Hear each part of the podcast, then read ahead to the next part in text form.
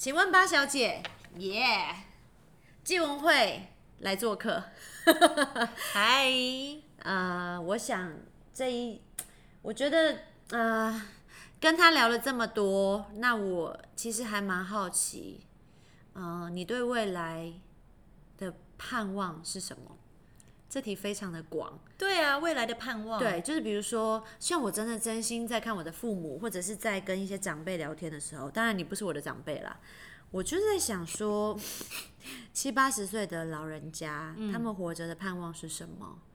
那个希望，就比如说，好。呃，算命的通常已经结婚的人不会去算命，嗯，通常都是单身的人去算命，因为他对未来还充满着各种期待。结婚的算小孩啊，哦，那小孩当然是另当别论，嗯，别论。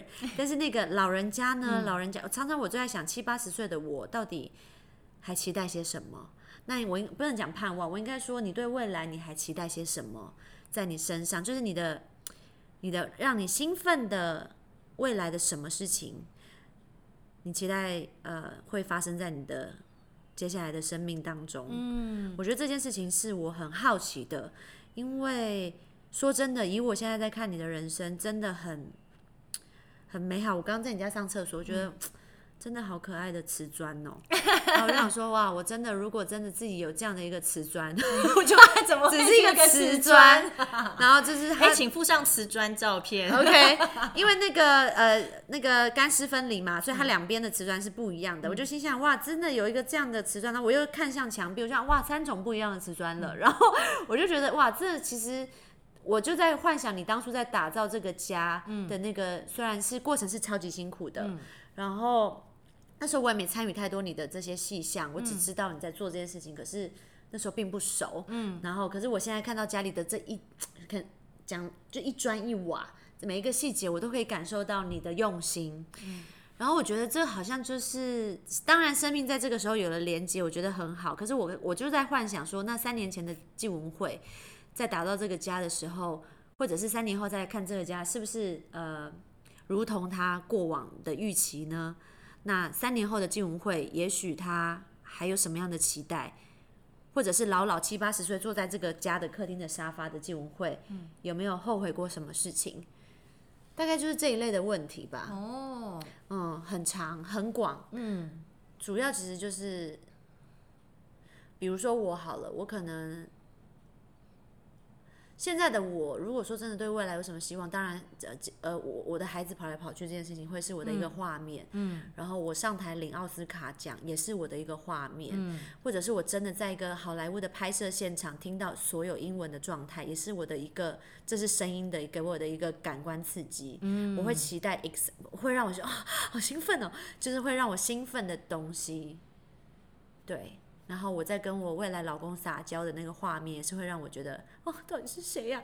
啊，好兴奋！他的放在心里就好。OK，你看，我就是喜欢他这样，一针见血，他就是一针见血姐，哪有？他没有在客气，一针见血。对，但是就是比如这举例，OK，嗯，所以你呢？你是什么？我我其实，可是你相信吗？我真的没有任何的计划耶。嗯，我没有计划，我我我不知道从什么时候开始，我就不再计划我的人生。听起来好像是很颓废，但其实不是，因为每一天都还是很认真的在过日子嘛。嗯，而且你有孩子，你你的人生基本上你也无法真的废。对对，因为你就跟着小孩一直在被推着往前进。对，然后，但是我说真的，我没有三年内的计划，我都没有，所以我也没有什么十年的计划，也没有。完全没有。那你怎么好？那这样子举例，你在找到这个家的时候，你难道你你所做的每一个决定都是那个当下的决定？嗯，你是说在在呃房子的装修的时候吗？嗯，我觉得当嗯，我觉得那个就是很当时候有一些 的。你现在跟我讲同时，我觉得好漂亮哦。我就还我当然还是很喜欢呐。还是很喜欢，但是我们近期真的是就是常也会跟先生在聊。我觉得因为疫情，真的就是会有在想说，也许是不是我们要往山上搬？嗯，就是如果这样子的疫情的生活，嗯，在未来它极有可能会成为一个常态。嗯，疫情比较严重的时候，我们就需要所有的东西都变成线上。我们在家里面的时候，对，我们可以有一个让小孩子更多呃户外活动空间的地方。嗯。除此之外，我觉得就是对现在的家其实是非常满意。嗯。对，嗯，只是我觉得疫情真的会让我们有不一样的看见，对啊，需求、其实我觉得在疫情间，所有的需求都是变得非常的低，你的外在需要其实非常的少。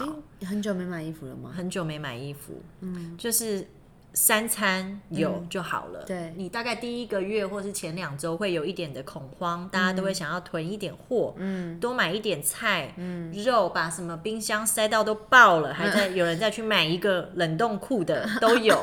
我们家 差点，真 的差点，嗯。对，然后到现在，我觉得大家好像也都越来越习惯这样子的居家的生活，嗯。就会觉得，哎、其实这时候如果有一个阳台，有一个大一点的户外，因为就真的是我觉得随着因为小孩子需求会有不一样。嗯，那你说，比如说在老老了七八十岁之后，我不知道我会不会活这么久，但是我觉得真的是有了孩子，也是完全改变人生，想的都会是围绕着小孩耶，就会觉得我现在。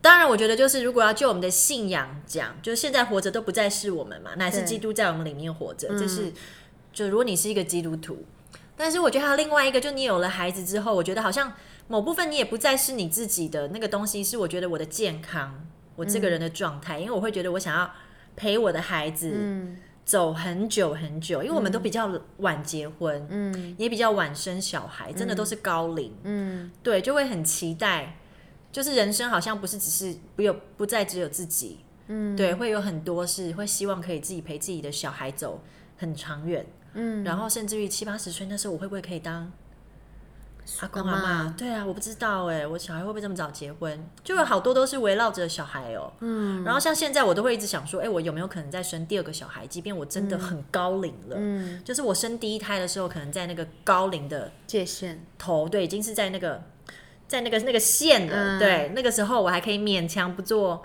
羊膜穿刺。嗯对，因为医生就说现在全世界都晚婚，所以其实高龄的那个界限也默默的往后移动了一点。嗯那现在我再生，我真的就是很高，我也会觉得，哎、我有没有可能可以再生一个小孩？对，也是现在会很想的一件事情。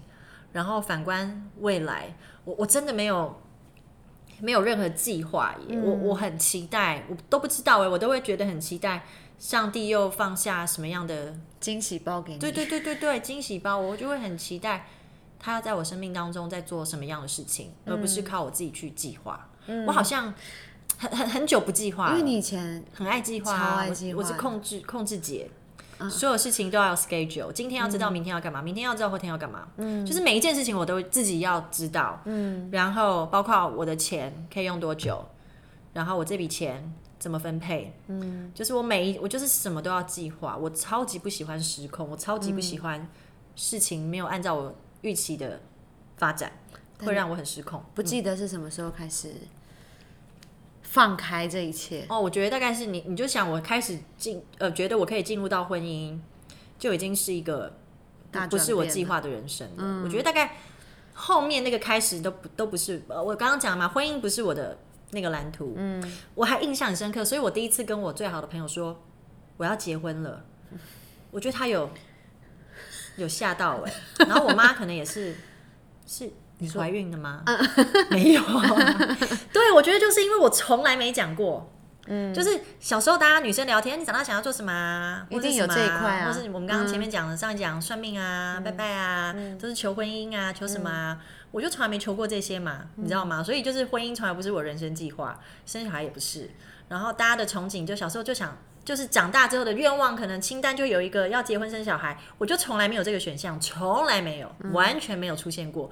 所以我觉得我当我说我要结婚的时候，其实我觉得我身边的朋友很熟，一起长大的都有惊呆，嗯。都惊呆，连我妈自己都 很想说，诶嗯，丢高，哎想不开哦，什么之类的，你知道吗？对，就是这这这这都不是我人生计划里面，所以好像从那个时候开始，我就我就没有再去为自己计划什么哎、因为我不知道哎、我就我没有计划，但是我知道上帝会带着我，嗯，我总会知道我下一步要做什么，我总会知道我该做什么。所以平常其实算是很睁大眼睛的在看上帝给你的惊喜，惊喜啊，是惊喜，嗯对。嗯然后因为有小孩，所以你的人，你的每天的日程就是跟跟着小孩跑哦，嗯，就是他以外的时间哦，现在因为疫情，我们就二十四小时，我们就都黏在一起嘛。那平常上学就是他上学，我就做我自己的事情，买菜、整理家里，然后教会小组、嗯，服饰、练团、敬拜团、露营。嗯，过去一年大概就是这样。过去一年的疫情生活就是这样子。那我好奇哦，因为我觉得其实虽然我还不是个妈妈，可是我身边那些妈妈朋友，在呃生完小孩之后，不管她今天是不是全职母亲，或者是真的是家庭主妇，我觉得对自己的那个自信的程度都会降低很多。嗯，那个不管跟这世界的连接也好，或者是觉得自己。怕自己是一个妈妈精的人，嗯，怕自己是个一直在都在控制自己，不要一直剖孩子照片的母亲也好，嗯，就是你怎么样，或者是自己没赚钱了，嗯，你怎么样抛开这些？哦哦，我觉得这是一个很重要的。哦，没赚钱，这是一个很很很重要点。我以前也是一个。就自己工作嘛，赚钱那么早哎，对啊，就从大概十十六七岁就开始打工，嗯，拿钱回家的那一种。对我结婚之后，嗯嗯，我现在是伸手牌耶，我。而且就是已经是到没有什么羞耻心，我觉得这很棒，大家一定要听这是什么样的一个人生，没有羞耻心，而且我其实没有办法想象，哎，你知道吗？对，因为从前面这样聊过来，我现在听你这样讲，我也是觉得不可思议，不可能，我就不求人呐，我什么什么求人什么怎么样？但是我觉得这是一个，因为我们在结婚前我们就讨论过这件事情，嗯，然后就是工作，我我觉得我们我很感谢上帝，是我做了一个很完整的婚服。嗯，然后让我在结婚前，我真的知道我对婚姻的期待是什么，然后婚姻是什么，所以我觉得也打了预防针。嗯，然后在结婚前完全的清楚认识，知道我先生真实的样貌是什么，他也知道我真实的样貌是什么。嗯，所以我们就是很真实的认识彼此所有里里外外好的不好的那一面，然后我们决定走入婚姻。所以我觉得。当我觉得在婚前把这些东西讲得很清楚的时候，工作是以他为主，那就是表示收入是以他为主了。嗯，对啊，因为他我们家两个以前都是在演艺圈工作，那我先生现在还持续嘛，他在拍片，他是导演，所以我们就有沟通过，要有一个人顾家。就如果我们两个人都继续在演艺圈工作，两个人回家家里都没有人，就没有一个家的感觉啦。哦，对，所以，我们其实是有很清楚的沟通，然后我完全 OK，我就是完全，我就是一个可以在家里的人。嗯，对，这个也是我自己很意想不到，我非常能在家里。你在之前，你不知道你是这样的一个可以这样的人，是这样，因为没有想过，对，没有想过，而且我超级 OK 的，没想到我们在讨论这件事情的时候，就是觉得 OK，工作以他为主，嗯，然后我就是选择我自己想做的事情来做，嗯，对，然后开始了我们这样子的一个家庭，那。我觉得好像，但我觉得很感谢神，就我先生对我也是非常大方，嗯，所以他从来没有就是，比如说我们在呃讨论钱的事情，或是需要家用什么，他从来不会对我小气，嗯，然后我就也很，我觉得就是我们的关系就是很真实啦。我就是哎，我需要用钱或需要买什么东西的时候，我就会直接跟他讲，嗯，然后真的就有时候很像，我好像在跟爸爸要钱，给我钱，给我钱，我要买什么什么什么。这开口已经已经没有，就是没有就不你知道后没有任何一点羞愧的感觉，真的没有。我觉得那个是神在我身上很大的一个神机，神机对，就真的很像跟你知道以前跟爸妈要钱也没这么大方啊，没没这么大咧咧，都会有点哦那个我因为我要干嘛干嘛，对，还要写一大堆没参考书都要留纸条哎，但没有，我觉得我跟你先跟我先生就是真的是。对，就是他就是负，但是他也很辛苦，他就是负负担所有家里面的开销。嗯，对，然后我们就是对啊，我就是真的是，我就变成伸手牌了。我觉得这也是我生命中一个很大的，所以做什么决定，在关于金钱的使用上，你都是很大方的说出你自己的需求。对啊，我想要什么，我想要什么，但是当然我不是那种。你知道吗？就是什么都要，或是乱买。我其实也不是。他购物车会放很多，但结账的蛮少的。而且你知道，后来就都是家用啊，嗯，家里面的电器呀、碗盘呐、小孩的东西呀等等。对。所以你们，那你们哦，就是觉得一个婚姻家里要有一个人顾家，这是一开始就有的公式。对。还是那个婚姻辅导指引的方向。我们在讨论。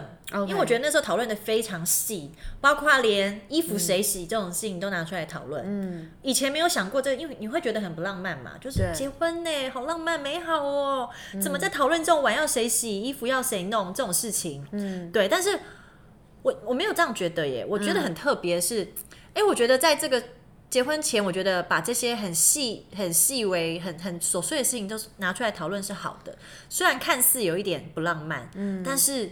如果你抱着很浪漫的心态进去婚姻，你才真的是会美梦，美梦就是会会破碎，都会跌很大的一跤。我觉得婚姻辅导是我第我第一次听到这个是在也是在教会里面。我觉得，呃，也许很多人的身边有很多离婚跟失败婚姻失败的例子，嗯，不管是主动的还是被动的，那。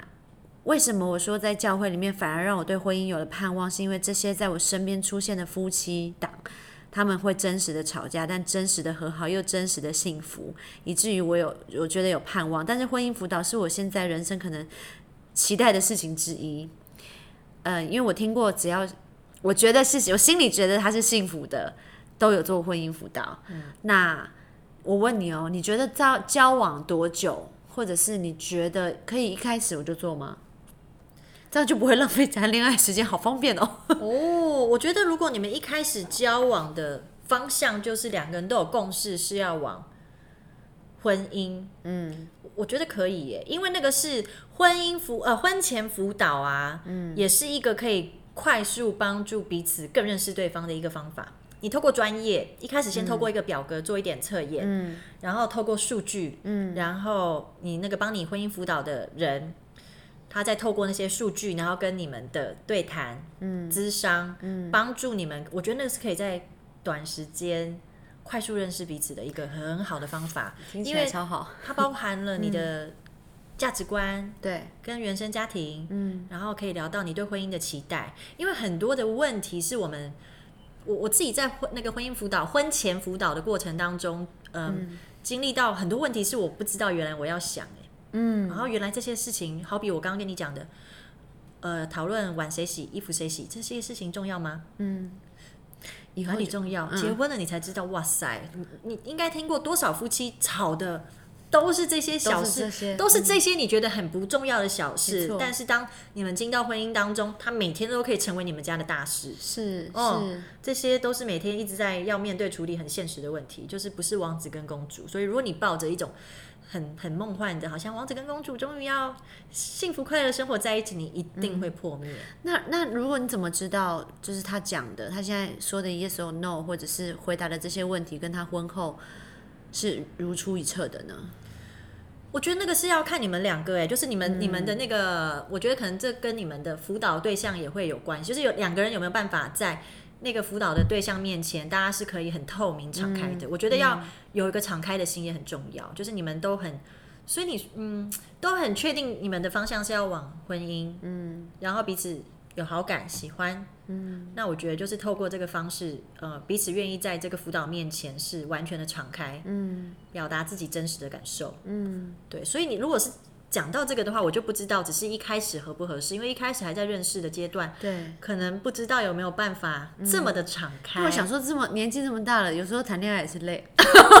就是如果说我一开始可以这样，不觉得很方便？没有你，我我填些表格，聊一下我觉得大家可能都有一个感觉是说，谈恋爱对谈恋爱很累。可是其实你有没有想过，你也有可能是进到婚姻之后，嗯，更有那个恋爱的感觉。是啊。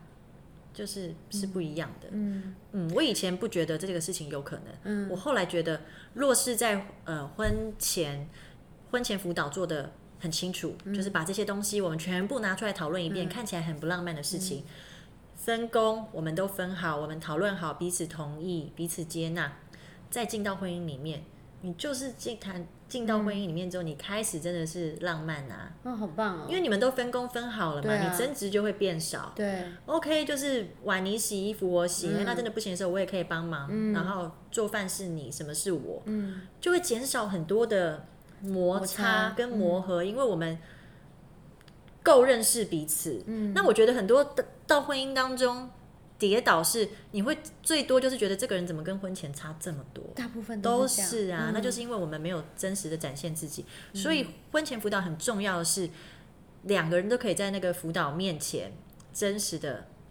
展现自己，嗯，因为嗯。我觉得婚姻，如果像你像现在，如果你问我说婚姻是什么，嗯，我可我就可以有一个回答跟你说，我觉得婚姻就是两个人完全的，应该要是两个人完全的认识彼此最真实的样貌，不论是美好的、丑陋的，你都知道，你都看过，你还愿意接纳这个人，嗯。然后进到婚姻里面，嗯。嗯，啊感人呐、那个感人是，你知道雷可乐就是嗯就学创办人，他们两个的他们两个认识可能只有呃三个月就结婚，但是他们在那三个月当中做了大量的自己做的婚前辅导，他们是上网 Google 那个所有的题目也是解释的一清二楚，然后也当然也包括那些细家里的家事细节，对，然后。我觉得，呃当然你你在进入婚姻之中，你还是有很多，比如说他们很意外的生了四个孩子，那生了这么的多，那当然也还是有很多的争，不能讲争执，就是需要沟通的地方。所以我觉得往后的那些，我听到婚姻成功的关键，其实真的就两个字：沟通，没了耶，真的就没了。当然，上帝一定是在他们中间作为那个中保，但是那个沟通是非常重要的。但我觉得我还有一点疑问，就是婚前辅导这件事情，好，当然把把你弄成心理专家了。但是对于孩子，你们当初在孩子这方面有有聊，没有哎、那怎么办？怎么办？那现在怎么办嘛？对我们，我们我们什么都聊了，财务啊，所有我们就是没有聊到孩子，因为那个时候我其实，嗯，觉得我可以进到婚姻嘛，我觉得我开始相信婚姻是有盼望的，我就说我听了很多很好的见证，知道说神是与人和好的神，所以不要害怕关系破裂，嗯。也不要害怕冲突，嗯，那个就是。所以我就开始觉得，哦，那结婚我我可以哦，我我觉得我可以耶，我不害怕了，所以我就结婚了嘛，嗯，没有想过小孩，然后小孩，我开呃，我觉得那个时候没有讲到小孩，是因为我真的也没有认真的去想关于我要生小孩这件事情。然后我看了很多我周边的教会的姐妹生了小孩之后好辛苦、好累，嗯。跟先生好多争执，嗯。所以我其实内心还是默默的觉得，呃，嗯，先不要嗯。哎，先这样，我们先过好两个人生活。然后别人问我们都有官方说法，哦，先呃结婚，两年后再看看，两年后，嗯，我真的是有一天听到，嗯、我还记得在教会茶水间。就是很无意间的跟我以前的一个小组长聊天，嗯，然后他就是很久没见面嘛，就是很随口一聊，他就讲了一句话，说我真的觉得哈，母亲这个角色是可以更多、更深经历上帝的一个身份，嗯，然后我就突然眼睛就亮了，有兴，趣，对，就是我看了很多我姐妹的经历，我都觉得她们呃婚后有。呃，有孩子的生活没有很吸引我，嗯嗯，然后她的种种一切我都觉得没有很吸引我，但是我这个很久以前的一个小组长，他讲了这句话，居然就突然间就吸引我了打动了。对，就说、哦，原来一个母亲，母亲这个角色是可以更多经历上帝。嗯，然后我就突然觉得，哦，如果是这样，那我要，嗯。就这样。嗯，嗯，嗯。先生也就答应了。他没有答应，他一直都是我 OK，他就 OK。对他一直都是这样子，就是他就是嗯。很感谢主，所以我们就听到是那个当时有个这样的念头，但我忘了那个时候是我结婚多久，可能结婚一年多吧。但是我们就真的很也很奇妙，我们的那个官方说法就是啊两两年吧，两年看看这样子，哎、就真的是在两年的时候怀孕了。嗯，对，但是我真的是被当时那个说法吸引，要不然本来在这个之前，当妈妈这件事情没有很吸引我。嗯嗯，真的是我以前的小组长的这句话。嗯，对，我还记得在呃，我还记得在某一天我们有个对话，你也是让我开始有了生小孩的盼望。那时候才刚学英文，然后我们同一个英文老师的那个阶段，你跟我说，其实你那时候也是心急着想要陪着小孩一起学习很多的东西，以至于你后来可以帮助他。嗯。但是你后来又跟我讲了一句说，其实我再怎么学都赶不上他的速度。嗯。那我觉得我能够教给我女儿最重要的事情就是让她认识上帝。嗯。因为圣经里面会教导她所有的事情。嗯嗯嗯。哇，我现在讲的我都有点感动。我觉得对呀、对呀、对。真的就是虽然就是让我知道说，因为这种这在这个当中，因为我帮我姐姐带小孩子带的是非常痛苦，我觉得何必呢？我人生何必要把这些时间分给这些孩子呢？那当然，中间很多人说啊，这不是你自己小孩，所以你不是那个感觉。可是这对我来说都只是一个，我就是没感觉嘛。那我现在就是看到很真实的，就这样嘛。我就是不觉得我要花时间在这上面嘛。直到这句话，我才发现这才是盼，对我来说这就是一个盼望。嗯然后这就是一个呃，延续下一代的一个希望。那我觉得现在很多人真的没有这个希望的原因，是因为。